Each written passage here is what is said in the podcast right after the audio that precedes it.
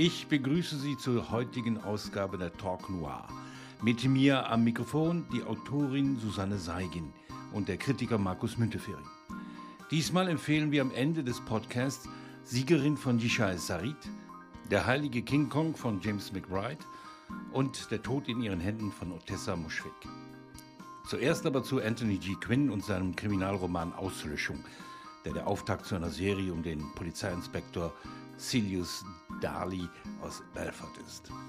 Das Ausmaß des nordirischen Dramas, das über Generationen Opfer in den Familien hinterlassen hat, prägt die Gegenwart. Ein vor Jahrzehnten vermisster, die Machenschaften der IAA und der Special Branch und ein an Demenz erkrankter ehemaliger Geheimdienstoffizier stören die trügerische Ruhe des Friedens von Belfast. Ein Mord soll unter den Tisch gekehrt werden, ein weiterer geschieht. Was mich zur Frage bringt, lässt sich die Vergangenheit jemals besänftigen? Naja, ich meine, äh, das sagt es ja in, in diesem Buch und auch in dem ähm, Gestrandet. Das äh, war ja, glaube ich, das aktuellste Buch der Reihe, vor zwei Jahren vielleicht. Genau, ähm, und in diesem Buch sagt er ja auch ähm, am Ende, ohne dass ich jetzt irgendwas spoilern würde, für Daly, also den Polizisten, waren sie alle noch immer in einem Netz aus Dunkelheit gefangen, in dem es zu wenig Platz zum Nachdenken gab. Jeder in diesem Land war in gewisser Weise in dieses Netz verstrickt. Jeder, der auf die Demokratie baute und auf Frieden hoffte. Das heißt, irgendwie, äh, zumindest äh, was äh, Anthony Quinn angeht, äh, gibt es da durchaus eine, eine große Skepsis darüber, ob dieser geschlossene Frieden von Dauer sein kann, weil ähm, genau, weil immer die Möglichkeit besteht, das sagt er dann hier auch weiter, Ging es zurück zu den Bomben und Schießereien, den konfessionellen Morden und Racheakten oder waren sie unterwegs in eine strahlende Zukunft mit Wohlstand und Versöhnung? Er wusste es nicht. Das ist also eine sehr offene Frage und ähm, wie sich das alles in, in diesem Konflikt entwickelt hat, auch nach dem Frieden, hat ja viel damit zu tun, dass diese vielen Splittergruppen und kein Mensch durchschaut ja, äh, wer da alles so am Start ist, haben sich ja dann auch teilweise einfach neu organisiert als kriminelle Banden, ähm, die in diesem, in diesem Schmuggel sehr viel Benzin, das ist, wird in diesem späteren Buch ja noch deutlicher, aber in, in diesem Buch äh, sagt er das ja auch schon. Ne? Also dieser Benzinschmuggel zwischen, zwischen den beiden Seiten der Grenze ist da sehr enorm. Das heißt, das Ganze dieses ganze Grenzland, wo das ja auch spielt, ähm, ist, nennt er ja auch Bandit Country und das nennt man auch allgemein Bandit Country, weil eben das ein ziemlich verheertes Land ist, äh, wo Banden regieren. Ja, sie können immer noch Geld verdienen. Ne? Das ist ja die Strukturen, die da sind, die früher politisch un un untermauert waren, sind natürlich jetzt kriminell untermauert. Das heißt, man kann mit, mit Schmuggel über die Grenze oder das Meer hinaus eine Menge Geld verdienen. Aber das Witzige, finde ich, was in diesem Buch stattfindet, ist, dass ja eigentlich jemand, der Demenz ist, das Ganze vergessen oder unter den Tisch kehren, gefährdet. Ja, dass jemand seinen, seinen Verstand verliert in, innerhalb dieses Buchs, der denn ähm, womöglich Geheimnisse verrät, die eigentlich unter, nicht, nicht mehr ans Tageslicht geraten sollen wird plötzlich zu einer Gefahr und man kümmert sich um ihn. Ja, wobei es brodelt ja an allen Enden. Also selbst wenn der Demente nicht wieder, also mit seinen Erinnerungsfetzen sich plagen würde, gibt es ja auch noch ähm, den Jungen, den Sohn des Ermordeten, der auch nicht vergessen kann. Also es gibt überall Personen, die, obwohl alles unter den Tisch gekehrt worden ist, nicht vergessen können. Und das führt dann zu der Frage, wie lässt sich das besänftigen? Und da ist, glaube ich, wirklich dieses Ding, ja, indem man die Schatten nicht versucht zu unterdrücken, sondern sie wirklich ins Licht zerrt, also und raus, also einfach erzählt, was los ist. Das ist ja die einzige Möglichkeit, um gegen Netzwerkstrukturen und darum geht es ja, also um da Transparenz zu schaffen, um, um irgendwie zu zeigen, ihr habt keine Macht, wenn alle wissen, nein, alle wissen ja, was Sache ist, aber wenn klar gemacht wird, welche Auswirkungen das hat. Und das ist ja genau das Problem, dass nicht drüber geredet wird. Und da finde ich das eigentlich sehr schön, dass das alles so, es spielt ja zu Beginn des Jahres und alles in dieser Landschaft ist neblig und windig und ständig verschieben sich die Kulissen und ähm, nichts ist klar. Also die Landschaft ist genauso neblig wie die Erinnerung von, von diesem Dementen. Äh, es tun sich immer wieder Löcher auf oder plötzlich schüttet es und alles verschiebt sich, Landschaften verschieben sich. Das finde ich sehr, sehr schön daran und zeigt irgendwie auch diese Zerrüttung dieser ja, Gesellschaft, mag man es gar nicht nennen. Ne? Clanstrukturen. Auch, auch dieses äh, Buch beginnt ja äh, mit einer Beschreibung dieses Winters, der einem irgendwie so in die Knochen, ähm, die Knochen zieht, unter die Kleidung zieht. Und ich glaube, das andere Buch, also das zweite Buch beginnt, tatsächlich mit einer, das ist interessant, dass du Nebel gesagt hast, mit einer, einer sehr nebligen Situation. Genau, also er macht ja sehr viel mit dem Wetter offensichtlich tatsächlich, fand ich ganz interessant. Äh, das würde jetzt Elmore Leonards ähm, Diktum von nie ein Buch mit dem Wetter anfangen, hat Forderung führen. Ja, wobei er ja in einem Interview irgendwie geschrieben hat, dass er sich so als Nature Writer mit Leichen sieht. Ähm, und ich glaube, da ist schon so ein bisschen auch was dran. Also tatsächlich verwebt er wirklich die, die Story mit der Landschaft und da fand ich, also einfach, da gibt es Szenen, die ich wirklich toll fand, wo eben genau dieses Sehnsuchtsland dann zertrümmert wird, wenn irgendwie ja auf der Suche nach dem Begräbnisort von der Leiche ähm, man zunächst denkt, oh ja, schön in einem Moor unter einem Weißdornbusch und es stellt sich raus, das ist eigentlich längst eine ja, illegale Müllkippe geworden. Und also all das stellt man sich ja jetzt bei den, beim grünen Irland nicht vor. Und das taucht da ganz massiv auf, finde ich eigentlich. Und das fand ich sehr gelungen an, an dem mhm. Roman. Es hat ja so in den letzten zwei Jahren so verschiedene Bücher gegeben, die sowas beschäftigen, wie zum Beispiel von Fernando ähm, Amba Aramburu, glaube ich, Patria da ging es darum, dass wie das im, im, im Nachspanien war, äh, die Bewältigung dieses ETA-Kriegs äh, und äh, wie die Bevölkerung damals unter Druck gesetzt wurde. Oder auch Anna Burns mit, mit ihrem Milchmann. Wunden, die alten Wunden sind einfach nicht zu heilen. Da kann man nur darauf hoffen, dass die nächste Generation oder die übernächste Generation dann zueinander wächst. Ja, ich hatte trotzdem also das Gefühl, jetzt gerade nochmal in dem, äh, ich bin immer bei dem Vergleich zwischen den beiden Büchern, also zwischen jetzt Auslöschung, dem früheren Buch und Gestrandet, dem Buch, äh, was später ist, was du aber früher rausgebracht hast. Und da sieht man auch ein, eine Entwicklung, also das Bild von, von Quinn wird düsterer. Also ich hatte das Gefühl jetzt bei ähm, Auslöschung, dass es hier schon Momente noch, also mehr Momente der Hoffnung gab, äh, der Hoffnung auf Versöhnung, was ja eigentlich dann sozusagen die Grundvoraussetzung für einen dauerhaften Frieden ist, Versöhnung. Und in Gestrandet später dann zeigt er dann ja eigentlich auch wie eben gerade der Brexit äh, diese diese Ansätze zur Versöhnung, die da sind, eigentlich total zerstört. Du meinst also, mit Geld ist auch, auch nicht alles zu machen. Wenn die Lebensumstände besser werden, die Hoffnung, dass man dann sagt, also je mehr Wohlstand dann in die Bevölkerung einzieht, desto weniger werden sie sich gegenseitig hassen.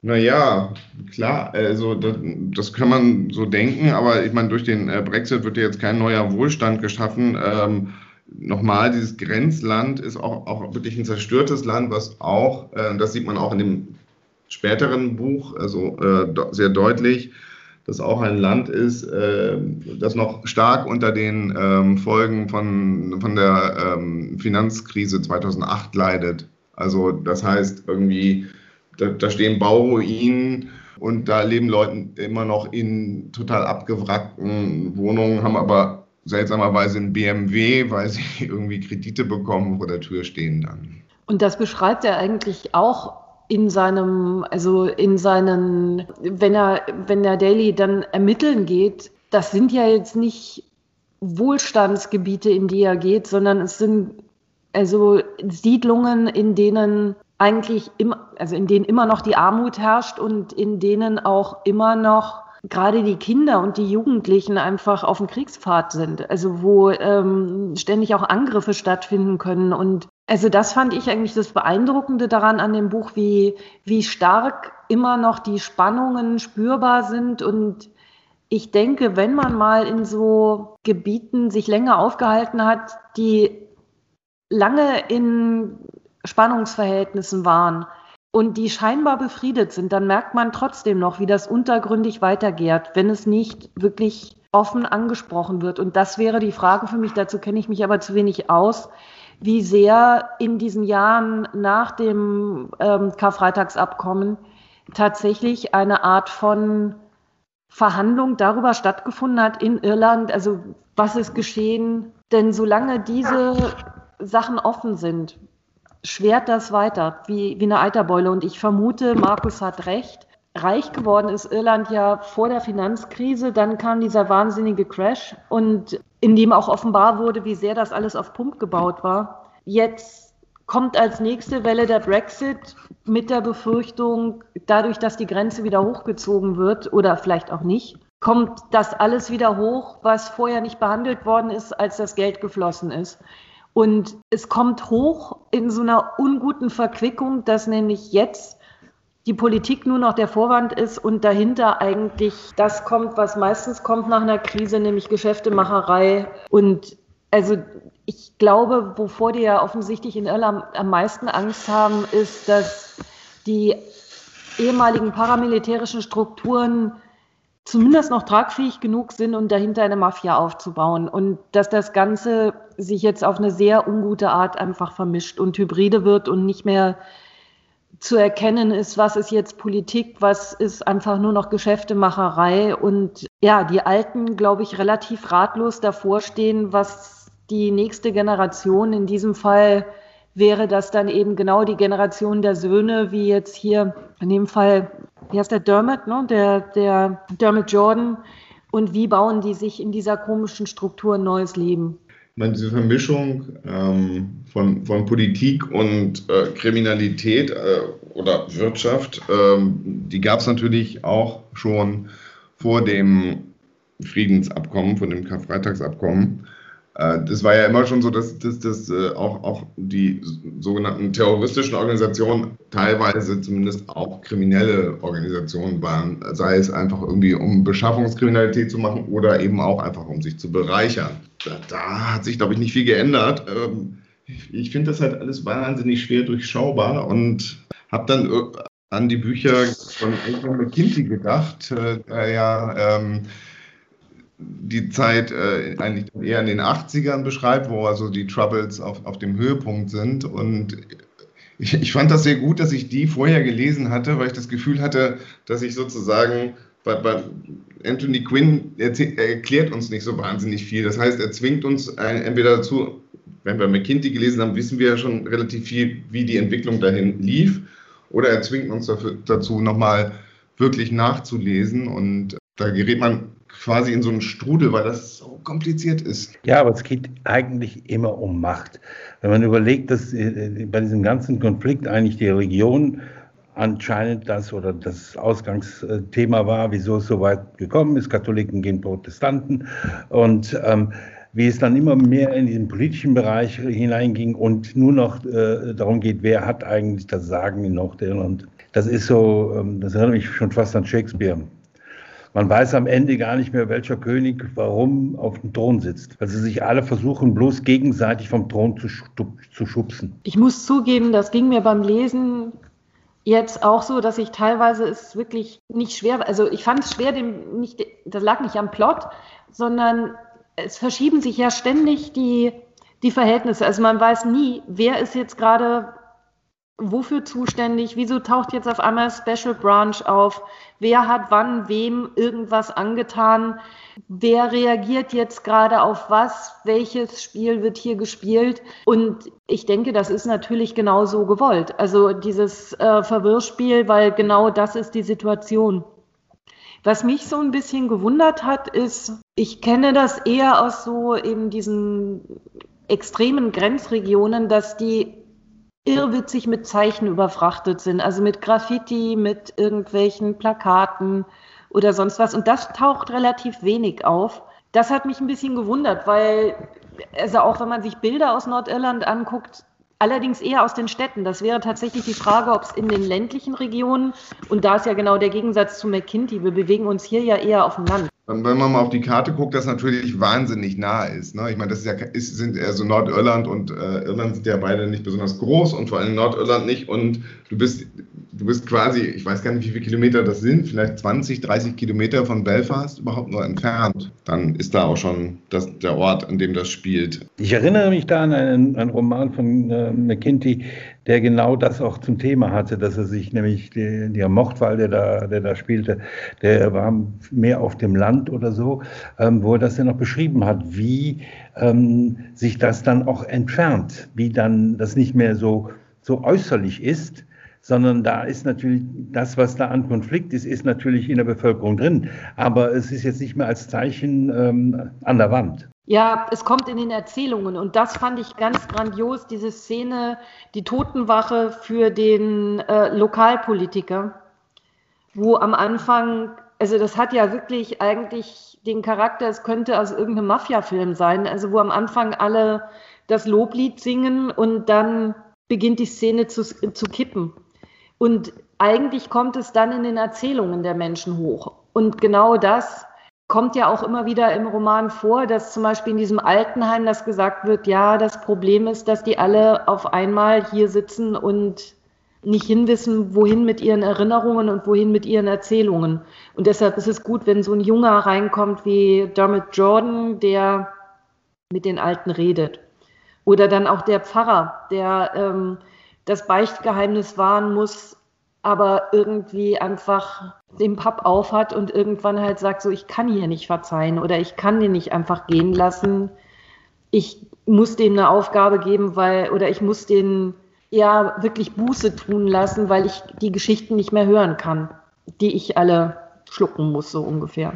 Ich glaube ja aber so ein bisschen noch, dass äh, das ist ein Erstlingsroman oder zumindest der erste in einer Reihe. Ich weiß nicht, was er aber vorher noch was anderes geschrieben hat. Ähm, aber äh, er ist ein bisschen schwächer in der Beschreibung eben auch dieser Zeichen. Also was, was er dann Gestrandet zum Beispiel macht, da werden dann die, die alten verlassenen Grenztürme, die werden da zu so hochsymbolischen äh, Orten, die aber auch bespielt werden. Und ähm, deswegen äh, finde ich, merkt man bei, bei, bei Quinn, dass er sich in den Jahren dazwischen wirklich äh, eine große, äh, im Schreiben deutlich besser geworden ist nochmal. Also ich, ich fand tatsächlich gestrandet auch das deutlich stärkere Buch, weil mir das viel mehr von der Situation auch noch vermittelt hat und weil das auch noch geschafft hat, irgendwie auf das auf 300 Seiten zu tun und nicht wie hier auf 400 irgendwas. Ich fand es ein bisschen lang auch. Ja, die 400 so und so viele Seiten haben mit dem Taschenbuch zu tun. Ne?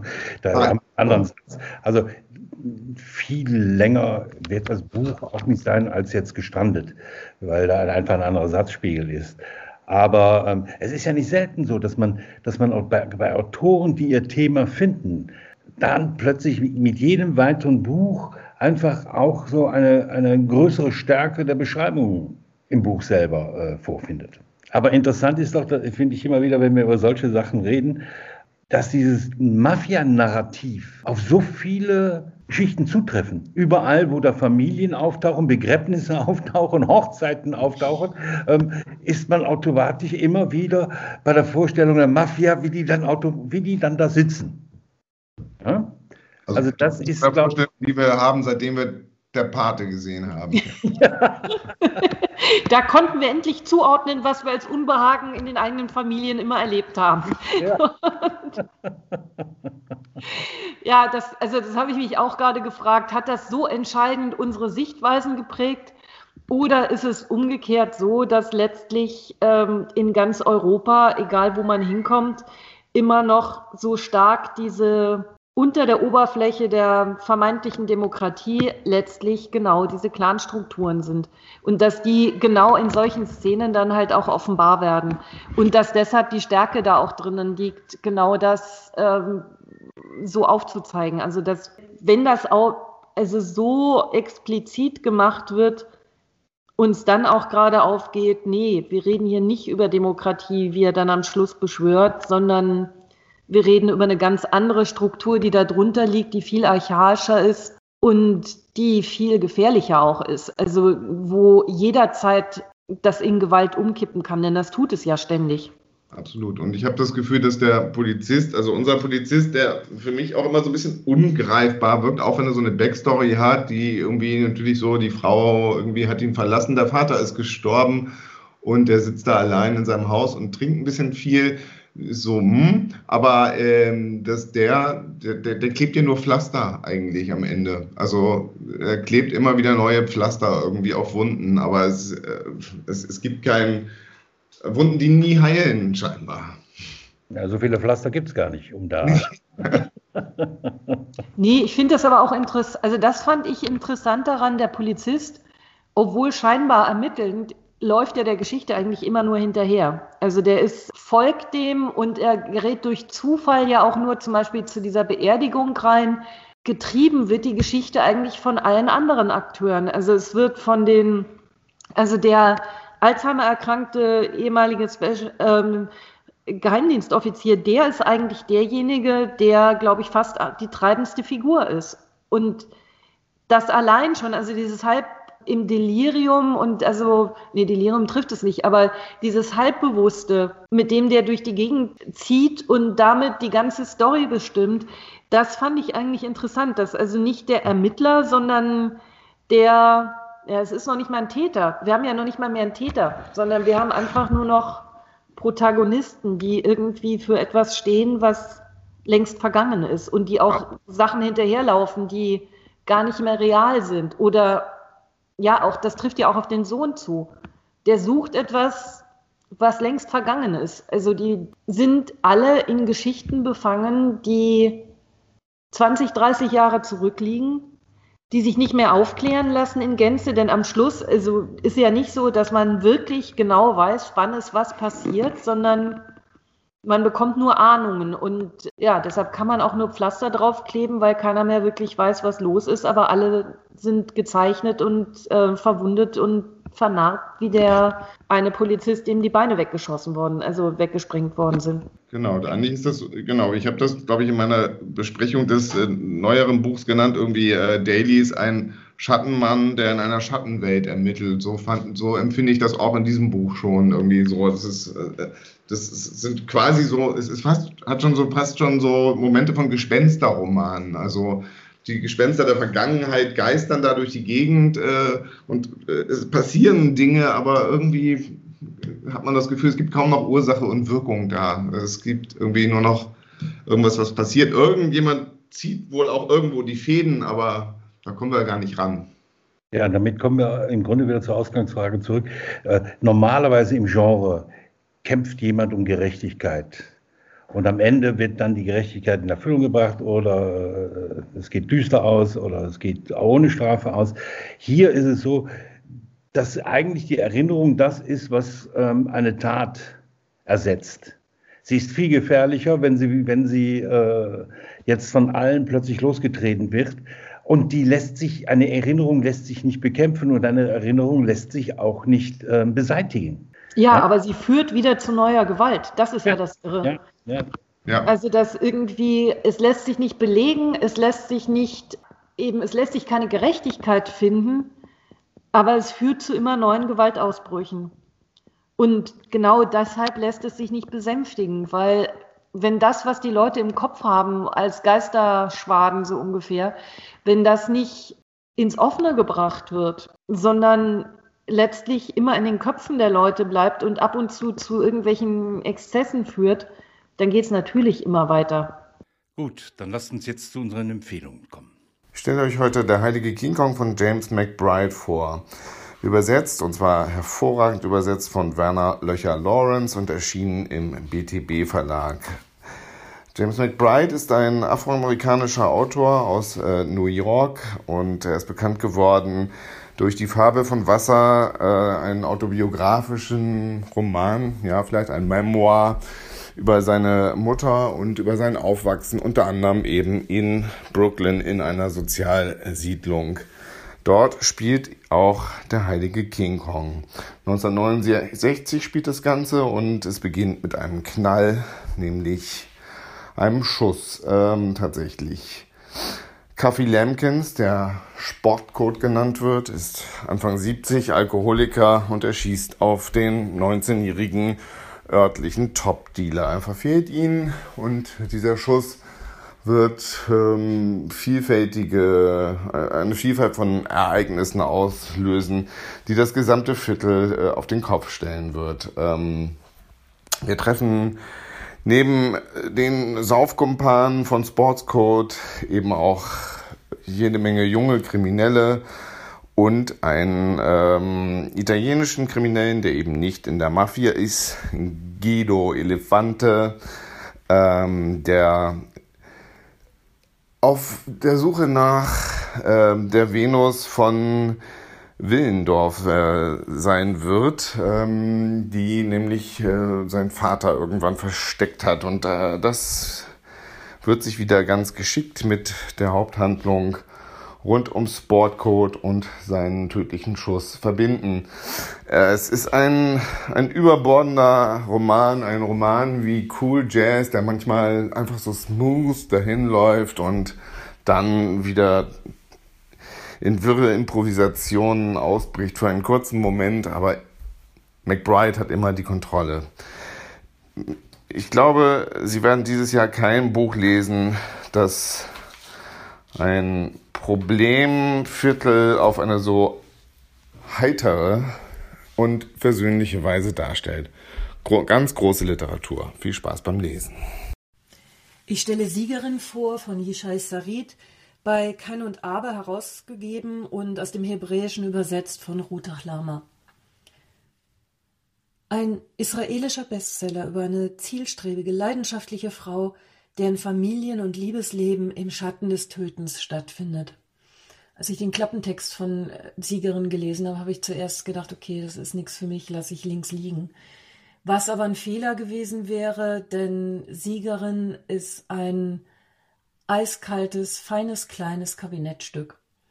Abigail, die Ich-Erzählerin, hat als Psychologin knapp 30 Jahre lang Verhaltenstrainings für israelische Kampfeinheiten entworfen und umgesetzt, mit denen Soldaten und Soldatinnen auf Nahkampf und Extremsituationen vorbereitet und vor schwerwiegenden Schäden bewahrt werden sollen. Mittlerweile Anfang 50 ist Abigail nur noch als Beraterin tätig und wir begleiten sie für einige Wochen ihres Lebens, in denen entscheidende Dinge geschehen. Ihr Sohn wird zur Armee eingezogen, ihr Vater stirbt, Abigail selbst wird von einem traumatisierten Klienten angegriffen Sie nimmt an einem Frontansatz teil, und zwar aktiv. Und am Ende des Romans trennt sie sich von zwei alten Liebhabern und sucht sich einen neuen. Nun ist es so, Abigail befragt berufsmäßig ständig andere Menschen nach ihren Gefühlen.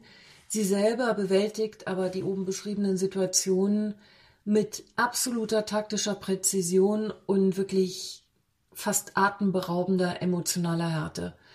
Und das also Faszinierende daran ist, dass es Yishai Sarit gelingt, uns diese Frau in ihrer kompletten, beinahe schon monströsen Selbstfremdheit trotzdem so nah zu bringen, wie ich sonst eigentlich nur von Protagonistinnen bei Patricia Highsmith kenne. Und wie bei Highsmith ist es auch bei Siegerin so, dass Abigail am Ende mitnichten irgendwie ähm, besserer Mensch ist, sondern stattdessen spult sie einfach wirklich eins zu eins unbewusst exakt die Taktiken ab, die sie ihren Klienten beim Militär über Jahrzehnte eingedrillt hat und verhärtet dabei letztlich eigentlich nur immer mehr zu der, die sie immer schon war. Und das ist eine eiskalte, harte Nuss. Und also aus meiner Sicht ist Siegerin ein echt toller, unterkühlter Roman auf 240 Seiten, also sehr, sehr knapp. Und der einzige Schmonzes an der ganzen Geschichte ist wirklich dieser total beknackte Klappentext. Ich kann es nur super empfehlen, das Buch. Ähm, echt faszinierend.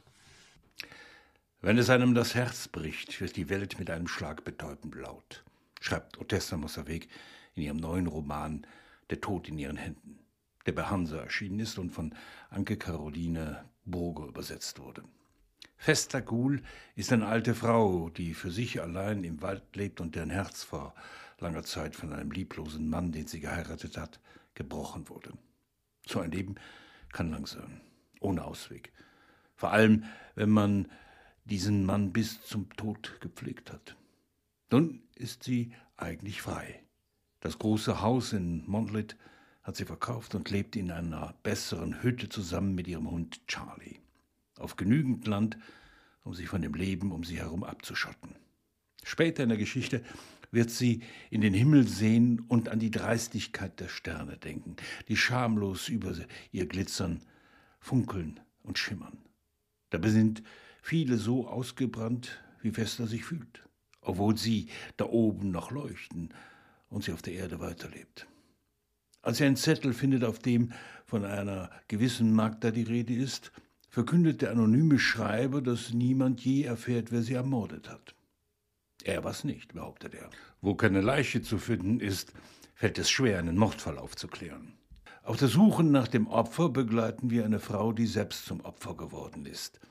Womöglich lebt Magda ja noch. Womöglich liegt sie tot auf einer Insel. Wir verdanken es Otessa Mossavegs grandioser Sprache, ihrem rücksichtslosen Geschick, Alltäglichkeiten in Unsicherheiten zu verwandeln, das Westerguls scheinbare Suche nach einer fremden Wahrheiten über das Leben wie den Tod zutage fördern, eingebettet in eine befremdende Landschaft, in nichts als Natur, lässt die Autorin uns darüber nachdenken, was das Leben ausmacht, wenn es so gut wie vorüber ist. In der Tod in ihren Händen ist die Einsamkeit etwas, was einen nicht läutert, was einen nicht unter sich begräbt, selbst wenn man längst erloschen ist. Das war's für heute. Ich danke euch für dieses tolle Gespräch. Und wir hören uns wieder im Juli mit einem Podcast zu, zu Pascal Dessin und seinem Roman Verlorener Himmel.